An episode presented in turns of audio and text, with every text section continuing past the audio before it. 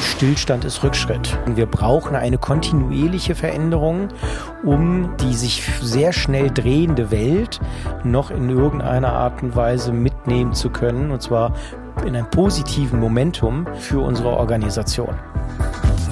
Bridging Perspectives, der Corporate Podcast. Wir bringen die Themen People, Transformation und Innovation zusammen.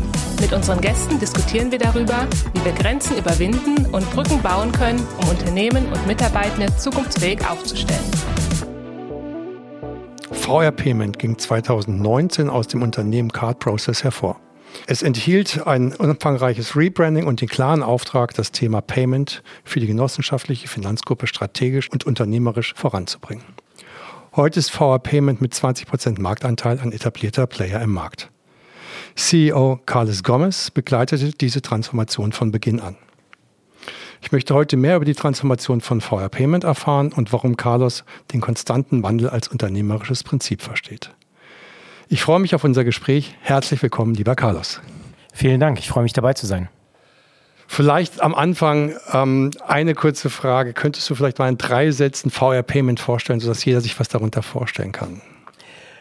Ja, VR Payment ist, ähm, ich würde mal sagen, der Spezialist, der Servicepartner der genossenschaftlichen Finanzgruppe Volksbanken Raiffeisenbanken, wenn es um das Bezahlen geht am Point of Sale und alles, was drumherum in dem Ökosystem Payments passiert. Ihr seid ja aus dem, ähm, ihr seid ja hervorgegangen aus einem, aus Card Process, das eigentlich der interne Dienstleister der DZ Bank war und habt dann gesagt, ihr müsst euch anders aufstellen. Oder wie, was war die Idee oder der Hintergrund? Ja, die Situation war die, als ich äh, vor knapp zehn Jahren äh, hier angefangen habe als CEO, dass die Card Process erstens eine sehr breite Gesellschafterstruktur hatte. Das heißt, wir hatten mehrere, wie man so schön sagt, Herren, denen wir dienen. Äh, gleichzeitig war unsere Fokussierung, wie im Namen ausgedrückt, auf das Kartengeschäft und auf das Processing, also eher die technischen Prozesse entsprechend äh, fokussiert und äh, konzentriert. Und äh, drittens, äh, das Unternehmen festgestellt hat, wir festgestellt haben im Management, dass wir vermeintlich den Anschluss an die sich entwickelnden neuen Technologien, an die Services und Bedürfnisse der Kunden verlieren. Das alles zusammen betrachtet hat dazu geführt, dass äh, ich einen Strategieprozess initiiert habe, um den Weg einer Transformation einzuleiten, wie wir aus einem technisch orientierten Unternehmen, die stark die Prozesse, Prozessmodellierung Ende zu Ende in dem Fokus hatte, den Kunden nun in den Mittelpunkt stellen, zu einem Marktteilnehmer als Partner der genossenschaftlichen Finanzgruppe transformieren kann. Das Thema von einem Dienstleister zu einem Marktteilnehmer ähm, zu gehen und den Kunden in den Mittelpunkt des, des, des Denkens zu stellen. Das klingt immer so leicht und ist ja in der Regel doch immer sehr, sehr schwer, gerade wenn man eine Mannschaft hat, die, ihr seid, glaube ich, um die, um die 350 Mitarbeiter jetzt, ähm, die ja sozusagen auch mitgenommen werden muss. Ähm, wie war denn der, der Strategieentwicklungsprozess? Hast du den getrieben mit, mit den Gesellschaftern zusammen oder bist du dort auch, ähm, hast du die Mitarbeiter mitgenommen oder wie bist du vorgegangen? Also Schritt eins war gewesen, äh, kann mich noch ganz genau daran erinnern, als ob es äh, gestern wäre ich habe erstmal mit einer Bestandsanalyse angefangen und mir angeschaut, wo stehen wir, was läuft gut, was läuft schlecht. Habe mit vielen, vielen Menschen um uns herum gesprochen, nämlich was ist die Wahrnehmung von unseren Kunden und Partnern, wie wir als äh, Dienstleister uns positionieren, was könnten wir anders machen. Und ähm, mit diesem Bild äh, der damaligen Card Process, äh, was zusammengefasst äh, beinhaltete, wir sind langsam, wir sind schwergängig, wir bewegen uns wie ein Tanker, wir sind äh, nicht agil, äh, wir sind nicht innovativ. Ähm, das habe ich der Belegschaft mal sozusagen präsentiert. Ist das, um das so? Positiv ja. darzustellen. Genau. Ähm, in einer großen Mitarbeiterversammlung im Town Hall äh, gesagt, das ist mein Eindruck und das ist auch der Eindruck von außen, der zurückgespielt wird. Und die Frage, die ich nur gestellt habe, ist, werden wir, wenn wir so weitermachen, überlebensfähig sein? Und wenn wir berücksichtigen, was um uns herum passiert, stellt sich die Frage, hoffen wir, dass dieses um uns sich verändern uns irgendwann nicht tangiert, weil wir vielleicht irrelevant werden? Oder hoffen wir, dass durch eine aktive Gestaltung dieser Veränderung wir wieder eine Daseinsberechtigung und vielleicht sogar eine treibende Rolle in diesem Umfeld generieren können. Und die Rückmeldung vieler Mitarbeiter war gewesen, nein, wir wollen gerne genau das tun. Das haben wir auch schon immer gesagt und an vielen Mitarbeiter Feedback Points adressiert. Insofern ja, wir wollen diese Veränderung. Und so sind wir dann losgegangen in einen Veränderungsprozess, der erstmal ähm, ich nannte das damals von O bis O äh, läuft, so wenn man Reifenwechsel, ne, genau, Oktober also bis Oktober Ostern. bis Ostern. Im Oktober ein Projekt äh, genannt, äh, gestartet, das nannte sich CP Sprint. Sprint, weil es eine kurze, intensive Veränderungsphase sein sollte. Aber hattet ihr die Strategie damals schon fertig oder war das dann noch Teil des Strategieentwicklungsprozesses zu sagen, hier, wir haben die Situation, müssen die ändern? Wir hatten Teile der Strategie. Ja. ja. Die war aber schon dann abgestimmt zum Teil? Sie war zum Teil abgestimmt, ja. zum Teil äh, hatte ich aber auch freie Hand, diese zu, zu gestalten. Ähm, aber wenn man sich mit Veränderung von Organisationen beschäftigt, dann äh, muss man immer als erstes berücksichtigen, dass man ähm, im Englischen nennt man das das Unfreezing of Organizations. Also man muss sie öffnen, damit man sie überhaupt verändern kann. Und genauso wichtig ist es wieder der Organisation einen Halt zu geben, indem man wieder in ein Freezing hineinkommt. Denn ansonsten ist man in einem instabilen Umfeld. Ja, und gibt es viele wissenschaftliche Artikel Klar. dazu. Professor Schein ist einer der wesentlichen äh, Vorredner und ähm, Wissenschaftler, wenn es um Veränderung von Organisationen und Organisationskulturen geht. Und deswegen diese fokussierte Phase, Oktober bis Ostern, wo wir uns komplett neu aufstellen mit wesentlichen Attributen, die einzahlen sollen auf dann eine sich anschließende strategische Positionierung und Transformation. Also im Sinne von preparing the ground müssen erstmal alle mobilisieren, alle mitnehmen, in die gleiche Richtung stellen und dann ist man in der Lage, auch den Weg hin zu einem Zielbild was deutlich länger dauert, dann entsprechend auch zu gehen. Das heißt, das halbe Jahr war eigentlich mehr äh, Setting the Scene, ähm, Alert, ähm, schaffen, um zu sagen, okay, wir haben so ein gemeinsames, wir haben Verständnis, worum es geht, wir haben Verständnis, dass wir was verändern müssen. Wir sehen auch ungefähr, wo die Reise hingehen muss. Also habt auch ein gemeinsames Zielbild in der Zeit erschaffen, um dann zu sagen, okay, darauf einigen wir uns, da wollen wir hin, ohne jetzt zu wissen, wie es eigentlich genau geht. Und deswegen auch wieder so Freezing, dass alle auch an Bord sind, nicht Angst haben und dann eigentlich loslaufen mit dem, mit der, mit der, mit dem Beginn eigentlich der Transformation. Exakt. Und auch da wieder unterscheiden zwischen der eigenen Organisation und dem Umfeld, um nicht zu sagen Umwelt. Ähm, die Phase CP Sprint war eine rein intern gerichtete Fokussierung, wo es genau darum ging, uns richtig vorzubereiten und so aufzustellen, dass wir den nächsten Schritt gehen können. Und dann in einer doch sehr komplexen Organisation, wie die genossenschaftliche Finanzgruppe nun mal ist, alle Shareholder, Stakeholder, Partner, Beiräte, Kunden, Dienstleister mitzunehmen auf diesen Weg über ein dann sehr zentralistisch organisiertes Projekt, wo man systematisch und schematisch die Analyse eines Zielbildes diskutiert und analysiert und auf der Grundlage dann äh, gemeinschaftlich eine Entscheidung über den Weg einer Umsetzung dann formuliert. Und wie hast du das organisiert? Hast du so ein kleines Team, mit dem du sozusagen, mit dem ihr im Vorfeld überlegt habt, wo ihr hin wollt? Habt ihr externe Dienstleister gehabt? Habt ihr dann in kleinen Gruppen gearbeitet? Oder wie, wie habt ihr das dann wirklich Stück für Stück gemacht, konkret? Also in der Phase jetzt, wo wir auch die Stakeholder äh, mit drin hatten, da gab es ein ja, relativ kleines Klar. Kernteam, äh, was im Wesentlichen da mitgearbeitet hat. Wir hatten eine externe Unternehmensberatung, eine strategische Unternehmensberatung, die uns ein bisschen unter die Arme gegriffen hat und zum Teil auch verlängerte Werkbank äh, geleistet hat. Sind so einfache Sachen wie, man hat eine Aufsichtsratssitzung und braucht ein gutes PowerPoint-Deck. Ähm, da kannst du dich entweder das ganze Wochenende selber dran setzen ja. oder man transportiert die Story und hat jemanden, der ein, der, wenn ich das so sagen darf, geiles PowerPoint-Deck ja. erstellt ja. äh, und dann allein über ein super Look and Feel schon 50 Prozent der Miete weiß. Ja. So, und dann habt ihr, dann habt ihr das halbe Jahr sozusagen ähm, die Organisation, wie viel waren das damals? 200, 200. Leute? 200 Leute waren. Jetzt habt ihr fast verdoppelt in mhm. zwei, drei Jahren. Das ist ja genau. eine ganze Menge. So, und dann, und was war dann, nachdem irgendwie die Organisation verstanden hat, ja, oder sagen wir mal, du einschweren konntest, dir lass uns, ähm, lass uns den neuen Weg gehen, dann hast du ja auf der einen Seite musst du ja gucken, dass du Produkte hast, ähm, ähm, und auf der anderen Seite musst du gucken, dass die Organisation auch diesen neuen Weg mitgehen kann. Ne? Und du hast dann erstmal wahrscheinlich auf den Markt geguckt, erstmal geguckt, dass die Produkte da sind oder, oder wie, hast, wie bist du vorgegangen? Ja, jetzt wenn wir nochmal über den äh, Weg der Transformation und gerade auch das Mitnehmen äh, der Organisation äh, sprechen.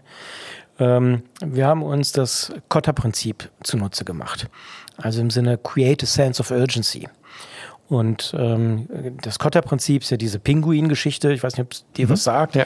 ähm, wo es genau darum geht, im Sinne Menschen, wir stellen fest, unser Eisberg schmilzt und müssen uns die Frage stellen, wie gehen wir denn jetzt damit um? Und äh, wir haben, nachdem wir die fokussierte Organisation aufgestellt haben, uns genau mit dem Kotter-Prinzip in der Organisation beschäftigt, um uns die Frage zu stellen, was ist denn unser Eisberg, auf dem wir heute sind und auf welchen Eisberg müssten wir denn gehen und wie kommen wir dahin?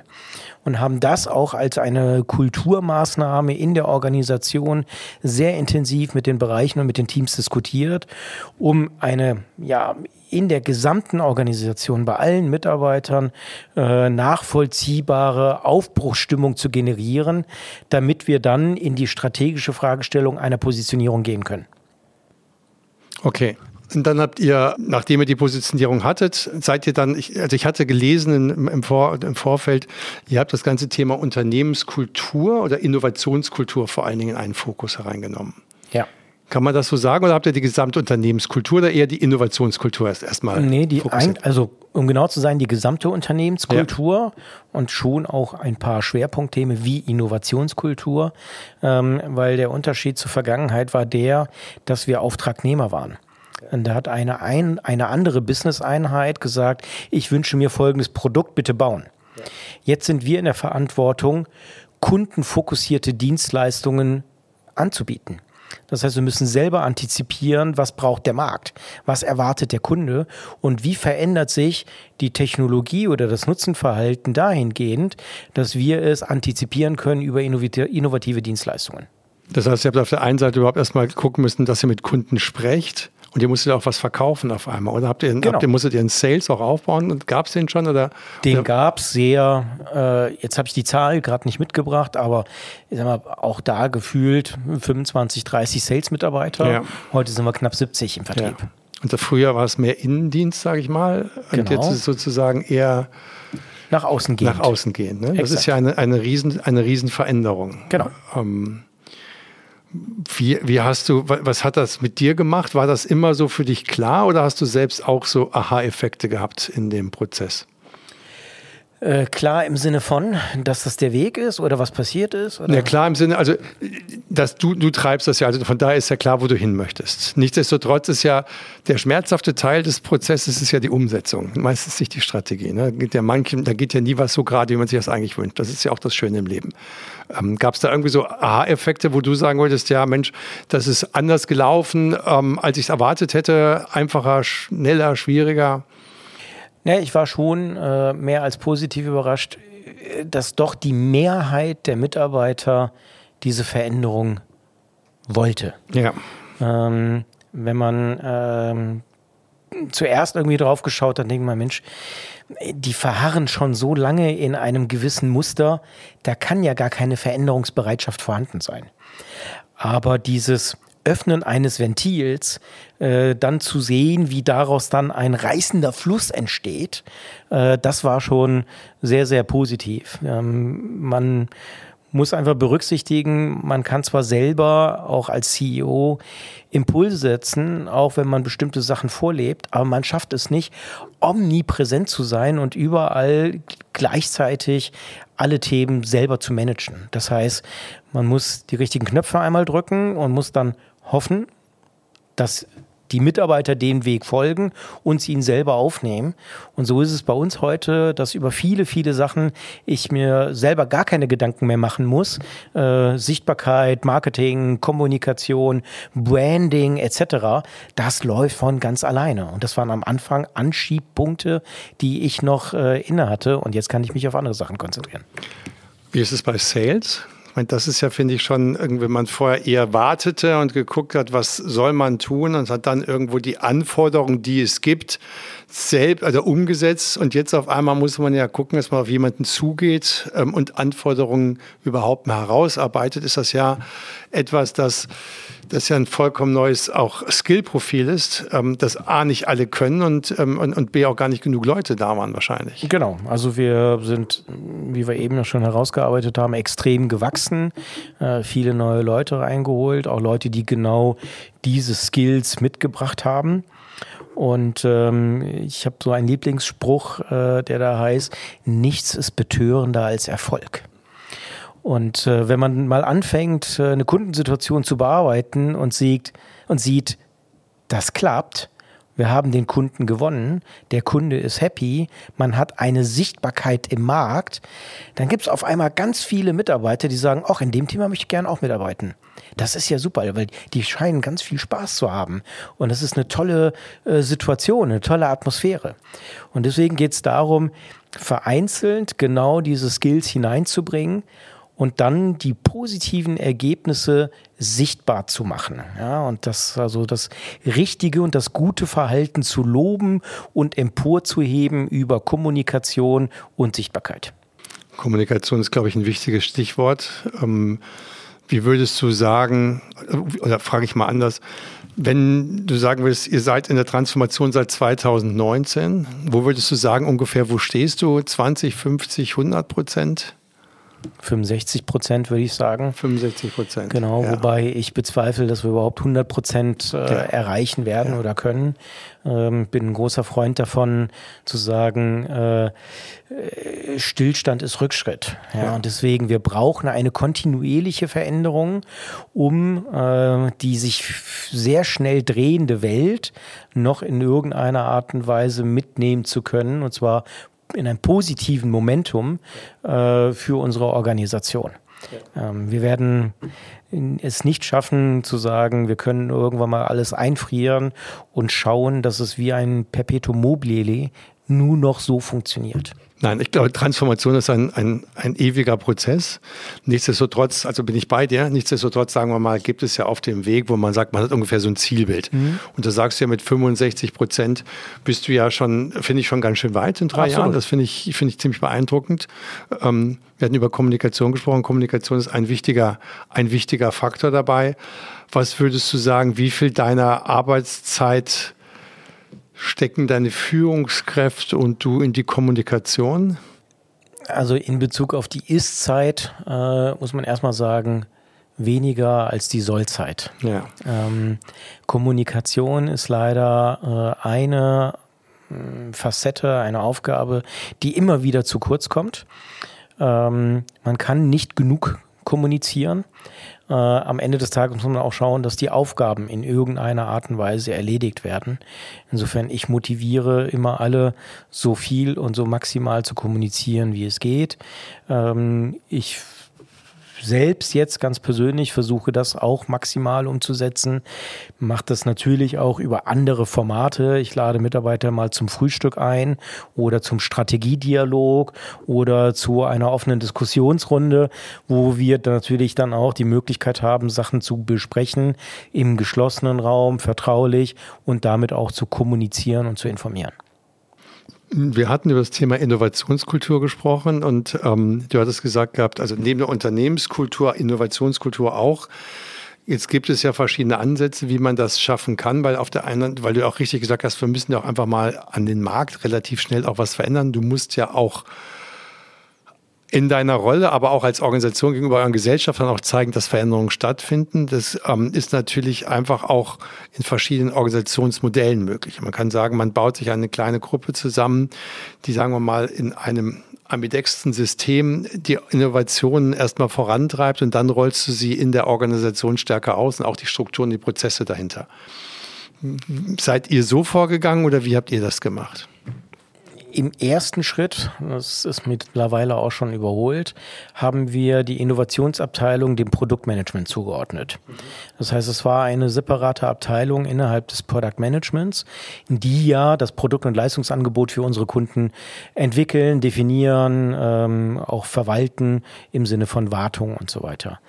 Äh, das hat sich aber nicht bewahrheitet als erfolgreiches Modell, weil man zwischen äh, der Legacy auf der einen Seite und den neuen Themen auf der anderen Seite immer in einem Zielkonflikt steckt. Ähm, deswegen muss man sich die Frage stellen, wie kann man bei dieser hohen Innovationsgeschwindigkeit, die es um uns herum gibt, viele Ideen gleichzeitig verfolgen, äh, um sehr breit sich eine Meinung, eine Ausrichtung und neue Themenfelder zu suchen. Und das geht nur dann, wenn man die Möglichkeit hat, sich ein Stück weit aus dem Tagesgeschäft und der Legacy-Betreuung rauszunehmen und ja, mehr oder weniger auf der freien grünen Wiese mehrere Ideen verfolgen kann, ohne sich auf die vermeintliche Lösung zu konzentrieren. Und viele äh, Produktentwickler sind sehr lösungsgetrieben.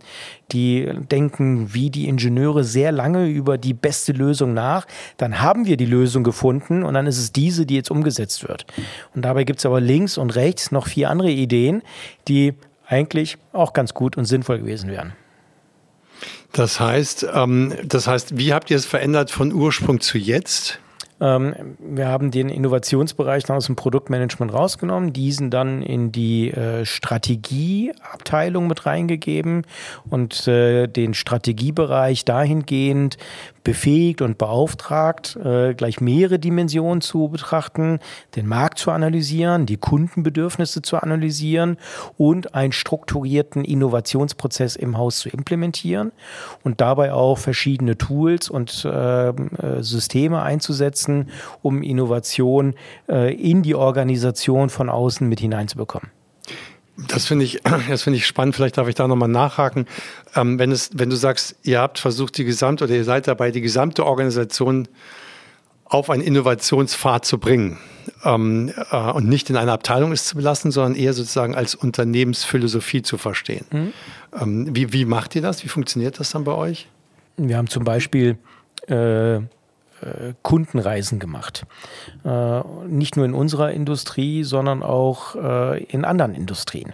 Wo wir gesagt haben, Mensch, wie kann jemand, der vielleicht eine digitale Druckstraße, ich nenne jetzt keine Namen, im, im Web anbietet und irgendwelche Aufträge im Web einnimmt, wie steuert der denn Innovation ja. in einem doch sehr festen Marktumfeld und sind dann zu dem hingefahren, haben uns mit äh, den Führungskräften unterhalten, mit der Innovationsabteilung unterhalten, was bedeutet für die Innovation und wie kriegen sie Innovation rein. Und äh, das haben wir in verschiedensten Facetten getan, um sozusagen Input von außen mit reinzunehmen. Ähm, wir haben äh, äh, Top-Speaker eingeladen, wenn wir Managementveranstaltungen hatten, wenn wir Führungskräfte-Workshops hatten, wenn wir Mitarbeiterversammlungen hatten, äh, dann Impulse mit reinzunehmen, die halt immer als einzelne Tropfen dazu führen sollen, dass die Augen sich öffnen und man genau offen dafür ist. Habt ihr das dann für alle Mitarbeiter freigegeben oder, oder sagen wir mal eingeladen oder habt ihr es dann für die in der, erst in der Produktabteilung und dann in der Strategieabteilung oder, oder wie, wie, wie schafft ihr es sozusagen auf der einen Seite klar von außen ähm, Input zu bekommen, aber wie schafft man vielleicht auch das, den in, die, die Kapazität und die Idee und die Kreativität, die ja nicht nur in einer Abteilung steht, sondern in verschiedenen, verschiedenen Abteilungen ist, ja. zu integrieren? Also das ist offen für alle Mitarbeiter. Wir haben ein spezielles Format dafür kreiert. Ähm, vom Namen her bin ich da nicht ganz so happy drüber, aber ich sage es trotzdem. Äh, das Ding heißt Brotshow. Ähm, ist also ein Wortspiel aus Roadshow ja. äh, und Brotzeit ähm, weil es findet in der Mittagspause statt. also das, was man früher äh, als klassische Brown Bag Session verstanden hätte, ist unsere Brotshow, wo wir genau aus der Organisation diese Informationen für die Organisation zur Verfügung stellen. Und jeder, der ein Thema hat, kann sich entweder freiwillig melden und sagen, Mensch, ich möchte mal, dass meine Facette vorgestellt wird und ich mache das dann auch. Man kann aber auch jemanden benennen. Ich kann sagen, ähm, du hast ein geiles Thema. Ich würde mir mal wünschen, dass du dieses Thema in der nächsten Brotshow mal vorstellst. Okay. Ja, also weil ich mitbekommen habe, dass irgendeine Abteilung an einem Thema arbeitet. Und diese Brotshows, die wiederholen wir äh, regelmäßig. Einmal im Monat finden die mindestens statt. 61 Minuten ist das dann lang? 60 oder? Minuten, ja. ungefähr. Ja. ja. Findet hier in Frankfurt statt dann? Ähm, sowohl als auch, mal äh, fest an einem Standort, als aber auch virtuell. Ja. ja man kann sich auch nur äh, dazuschalten. Okay, also Hybrid man, sozusagen, genau, wie das schöne Wort heißt Exakt. heutzutage. Genau. Ja. ja. Und ähm, wenn ich dann Lust habe an einem solchen Projekt oder wenn ich eine Idee habe und stelle sie in der Approach Show vor, und gibt es dann irgendeine Möglichkeit, dass ein Gremium das sagt, hey, das finde ich ein spannendes Projekt und ich kann dann mitmachen, kann dann als Projektleiter arbeiten oder, oder, oder Projektmitglied oder wie funktioniert das? Auch das, man kann sich dann äh, entsprechend melden. Ja. Äh, zum Teil haben wir Themen mal ausgesucht und gesagt, wir etablieren jetzt eine Fokusgruppe zu einem bestimmten fachbezogenen Aspekt. Wer Lust hat, kann sich in Anführungszeichen drauf bewerben, ohne dass er jetzt seine, sein, seine Hauptaufgabe äh, im Sinne seiner Linienzugehörigkeit aufgibt und temporär für sechs Monate, neun Monate, zwölf Monate in dieses Thema mal hineingeht. Wir haben ja neben dem Innovationsmanagement, der Innovationskultur ja auch die Frage, wie in Summe sozusagen anders gearbeitet wird. Wenn wir feststellen, dass die Welt einfach viel unstetiger, viel undurchsichtiger, viel viel schnelllebiger ist und ähm, auch gerade der Payment-Markt ähm, ja auch gerade einer hohen Dynamik unterliegt, unterliegt, dann ist ja die Frage, wie man als Organisation in Summe sich aufstellt. Ne? Also ich glaube, ihr seid klassisch wahrscheinlich aus dem Finance-Bereich eher mal traditionell hierarchisch aufgestellt. Das entspricht ja unter Umständen nicht der Dynamik, wenn man sich auch mal im Außen umguckt, wie der Markt sich entwickelt. Das ist ja auch eine Reihe von Startups, auch sehr gut finanzierte, die, die sagen wir mal, in diesen Markt hineingehen. Ähm, das heißt, ihr müsst ja richtig Gas geben an der Stelle, da sehr viel agiler zu sein. Ähm, das ist wahrscheinlich ja ein Teil der Transformation, der jetzt wahrscheinlich auch so ein bisschen stärker noch ansteht in den Vordergrund drückt, sage ich jetzt mal. Ähm, kannst du ein bisschen was dazu sagen, wie ihr da steht, wo ihr da steht, was ihr davor habt? Ich hatte ganz äh, am Anfang ja von dem Tanker gesprochen, was ich auch ja. in der Belegschaft adressiert habe und habe genau diese Gegenposition formuliert. Ich habe gesagt, wir sind zwar ein Tanker und müssten aufgrund unserer Größe, damals 220 Mitarbeiter, eigentlich ein Schnellboot sein. Sind wir aber nicht. Also was müssen wir dafür tun, um Schnellboot zu werden?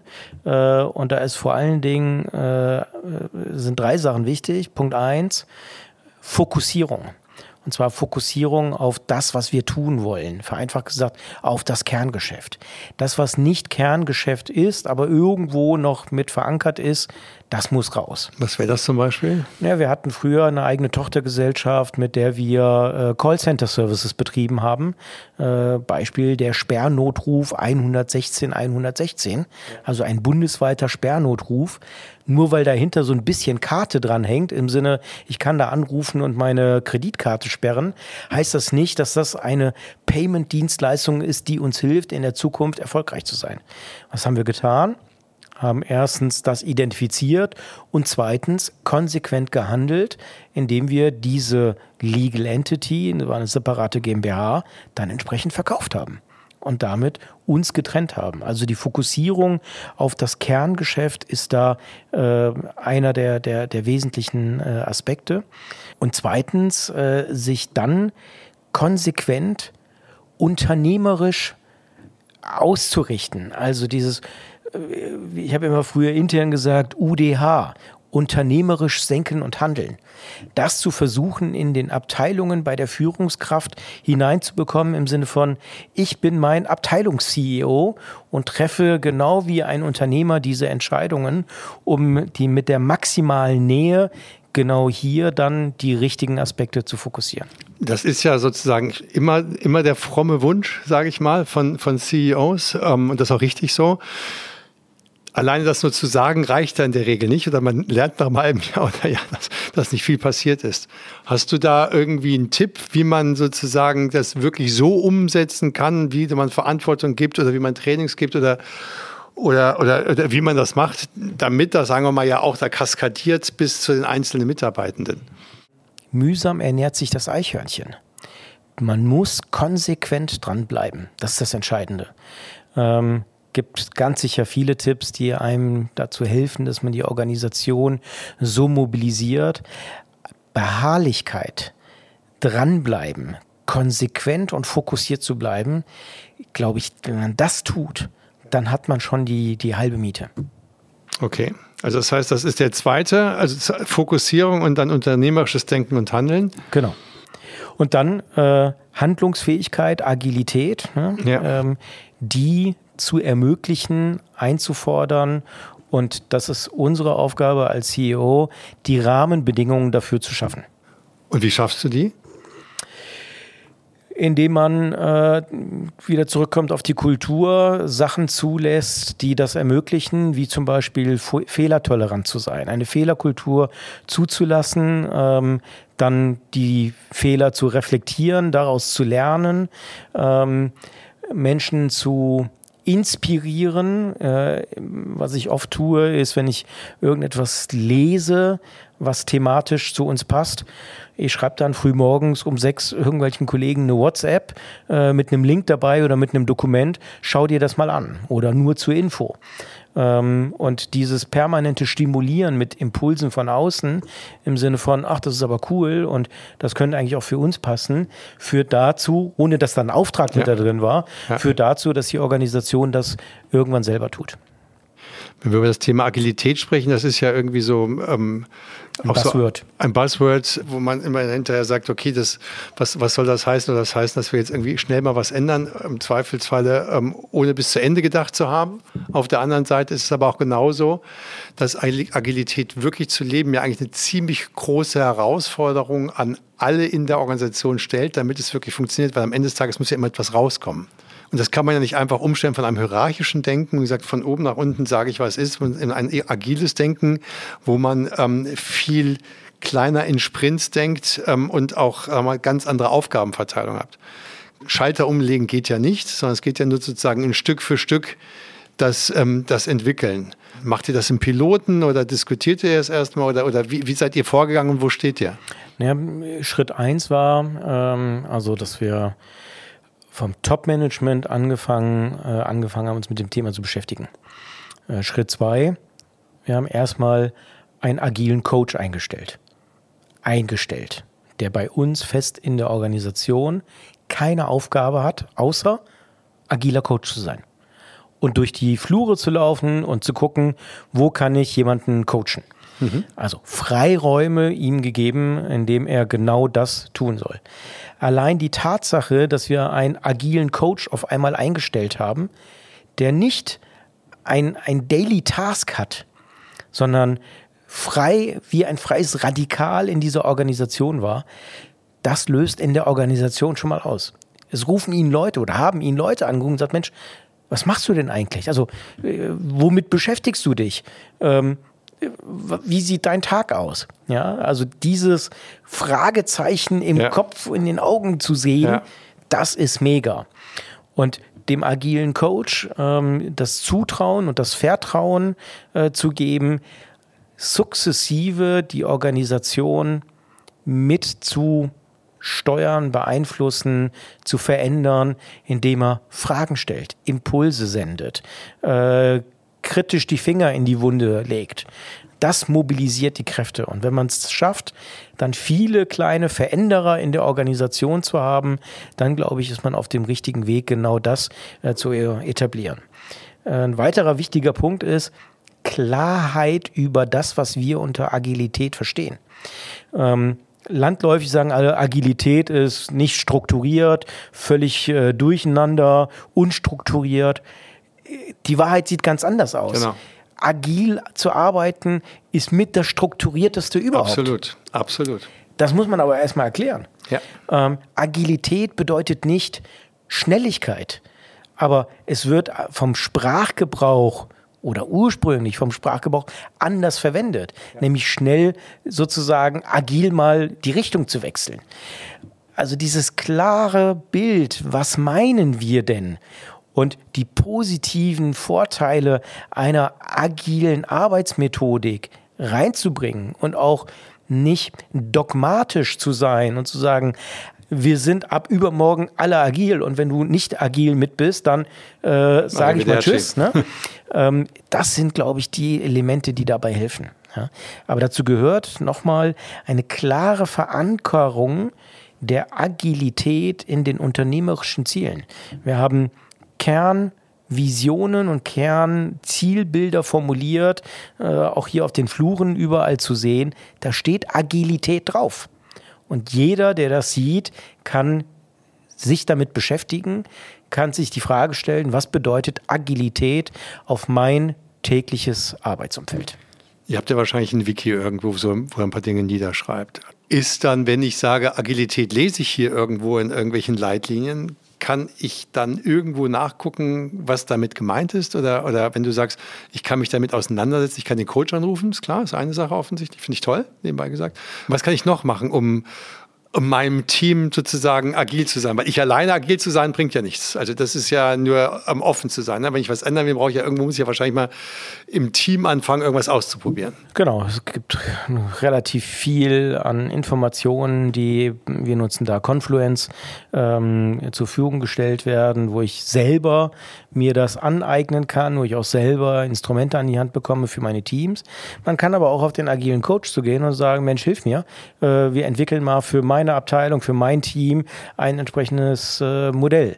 Äh, oder du kommst jetzt jede Woche in unser Team-Meeting mal dazu und äh, wir reden einfach nur mal drüber, um das Thema transparenter zu machen. Okay, wie entwickeln sich denn die Teams weiter? Sie hören, Sie hören was, Sie können sich damit auseinandersetzen. Ich kann den agilen Coach fragen. Genau, es gibt aber auch Fortbildungsmaßnahmen, ja. die wir dazu anbieten.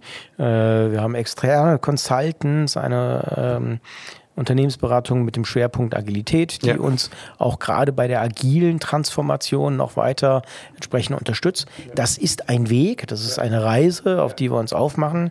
Äh, einige Teams arbeiten schon zum Teil voll agil, andere sind noch ganz am Anfang, für andere äh, weniger Agilität. Also äh, ich hatte einen Geschäftsführerkollegen, der hat gesagt, naja, so agile Buchhaltung, ich weiß nicht, ob ne, äh, soll an haben Buchungen, das soll schon irgendwie so korrekt sein. Ähm, aber wir sind da eher auf dem Weg hin zu einer hybriden, agilen Organisation. Das, was agil geht, das wollen wir auch agil, ohne zu sagen, wenn wir wieder bei 0 bis 100 sind, wie viel Agilität wollen wir denn ja. in der jeweiligen Organisation? Das geben wir nicht äh, dogmatisch vor, sondern das wird pro Aufgabenbereich, pro Team, äh, pro Workstream dann entsprechend Wo definiert. liegt das ungefähr, wenn man von 0 bis 100 mal als Zahl nehmen würde? In der Agilität, wo ja, wir genau. da heute genau. stehen, hm, vielleicht bei 20. Bei 20. Nee, wo du sagst, also du hast ja bewusst gesagt, nicht alle sind, ähm, also nicht alles muss zu 100% agil sein. Das hängt ja ein bisschen auch von den Prozessen ab. Manche müssen einfach effizient sein. Genau. So, da brauche ich nichts Agiles. Da muss ich einfach extrem sauber sein. Ja. Ne? Sagen wir mal, lassen wir die mal außen vor. Die, die, sagen wir mal, eine gewisse, wo Agilität zum Vorteil dient. Wo würdest du sagen, wie viel Prozent wollt ihr dort haben? Wollt ihr dann 100 Prozent agil haben oder wollt ihr es eher so in der Mitte sein? Nee, 100 Prozent agil, glaube ich, äh, wird, werden wir nicht werden. Äh, wird auch zu, äh, zu dem Umfeld, in dem wir uns befinden, nicht passen. Ich sag mal jetzt Best Guess 70. Ja, ja. Ich glaube, das ist eine gesunde, eine gesunde Ausprägung. Ja. Ich glaube ich auch, irgendwie so, so halb schon Pareto optimal. ähm, also von daher ist das, eine gute, ist das ein guter Blick. Wenn wir vielleicht nochmal so zum Abschluss einen kleinen Blick nach vorne werfen. Was sind die nächsten Themen, an denen du stehst? Und dann habe ich noch eine andere Abschlussfrage, aber erstmal vielleicht zu dieser. Mhm. Nee, wir sind gerade dabei, ähm, diese agile äh, Struktur, Transformation stärker in der Organisation zu verankern. Ähm, wir haben äh, einzelne Teams schon agil geführt. Wir haben das Fokusgruppen genannt, um genau diese Fokussierung, von der ich eben gesprochen habe, auch zu, zu unterstützen und das jetzt breiter in die Organisation hineinzutreiben. Ähm, das ist jetzt der äh, Task, an dem wir, an dem wir gerade äh, dran sind. Und zweitens uns äh, erneut mit einer ja tatsächlich längerfristigen strategischen Auseinandersetzung zu beschäftigen, im Sinne von, wie sieht die Welt des Bezahlens im Jahr 2030 aus. Ähm, und damit wollen wir uns gerade beschäftigen. Das ist äh, das, was jetzt auch im zweiten Halbjahr diesen Jahres und im ersten Halbjahr nächsten Jahres bei uns auf der Agenda steht, um dann sich die Frage zu stellen, welche Auswirkungen hat das auf die heutige äh, Organisation? Wir haben einige tradierte Geschäftsfelder, die generieren x Prozent Revenue Stream und damit x Prozent Contribution äh, zum, zum EBIT. Wenn sich das aber verändert in einer gewissen Richtung, wird mehr oder wird weniger und das mal zu extrapolieren bis ins Jahr 2030, wie kann ich gegebenenfalls ein Gap dann entsprechend kompensieren, um die, äh, den Kostenapparat, den wir haben, im Sinne von Anzahl Mitarbeiter, Gebäude, äh, sonstige Kosten, dann entsprechend auch noch ähm, finanzieren zu können. So. Und diese strategische Positionierung und das Identifizieren von neuen strategischen Geschäftsfeldern, die in dem sich verändernden Ökosystem Payments gerade entstehen, auch durch technologische Veränderungen. Äh, das wollen wir jetzt nochmal strukturiert in den Mittelpunkt stellen. Also das sind die beiden Themen, die jetzt entsprechend anstehen. Okay. Ähm, und die letzte Frage, die ich mir erlaube dir zu stellen, ist, wenn du jetzt nach vier Jahren Transformation so ein bisschen zurückblickst, was wären so die drei Punkte, wo du sagst, wenn einer in die ähnliche Situation geht wie du, ähm, oder du, ähm, darauf sollte man achten? Wichtig, walk the talk. Zweitens, scharre ein Team um dich herum, was zumindest in der gleichen Denke unterwegs ist wie du selbst. Äh, wenn man kulturell, um jetzt nicht wieder Agilität zu sagen, aber kulturell äh, eine andere Denke dann in seinem Management-Team hat, äh, dann hat man eher so das Windmühlgefühl. Man kämpft intern gegen die, äh, die Windmühlen. Also schaffe dir ein Team um dich herum, äh, dem du vertraust und die von der Linie, in der du denkst, ähm, wo das passt. Bedeutet nicht, dass alle sozusagen immer dem CEO nach plappern sollen, aber man braucht eine Kultivierungsmöglichkeit von Ideen. Und wenn der eine ähm, wie im Urlaub lieber nach Grönland fährt und der andere aber unbedingt nach Hawaii surfen, dann wird es irgendwie äh, schwierig. Dritter Punkt, also man darf nicht unterschätzen die Bereitschaft, die Fähigkeit und den Willen der Belegschaft. Also unterschätze nie die Leistungsfähigkeit deiner Organisation wenn deine Organisation die Ratio verstanden hat, und das ist die Aufgabe von einem CEO, vorneweg die Botschaft zu erklären, warum tun wir das und worauf zahlt das ein und warum sieht dann die Welt für uns äh, besser aus, warum ist es dann anders. Und wenn du das gut machst, dann folgen dir die Menschen genau in diese Rolle. Und das nicht zu unterschätzen, ist, glaube ich, nochmal ein wichtiger Aspekt, weil die mobilisierten Kräfte, die sich daraus ergeben, äh, die können zum Positiven, wie aber auch leider zum Negativen, wenn man es falsch artikuliert und falsch kommuniziert, dann zu einer verharrenden und beharrenden Organisation führen.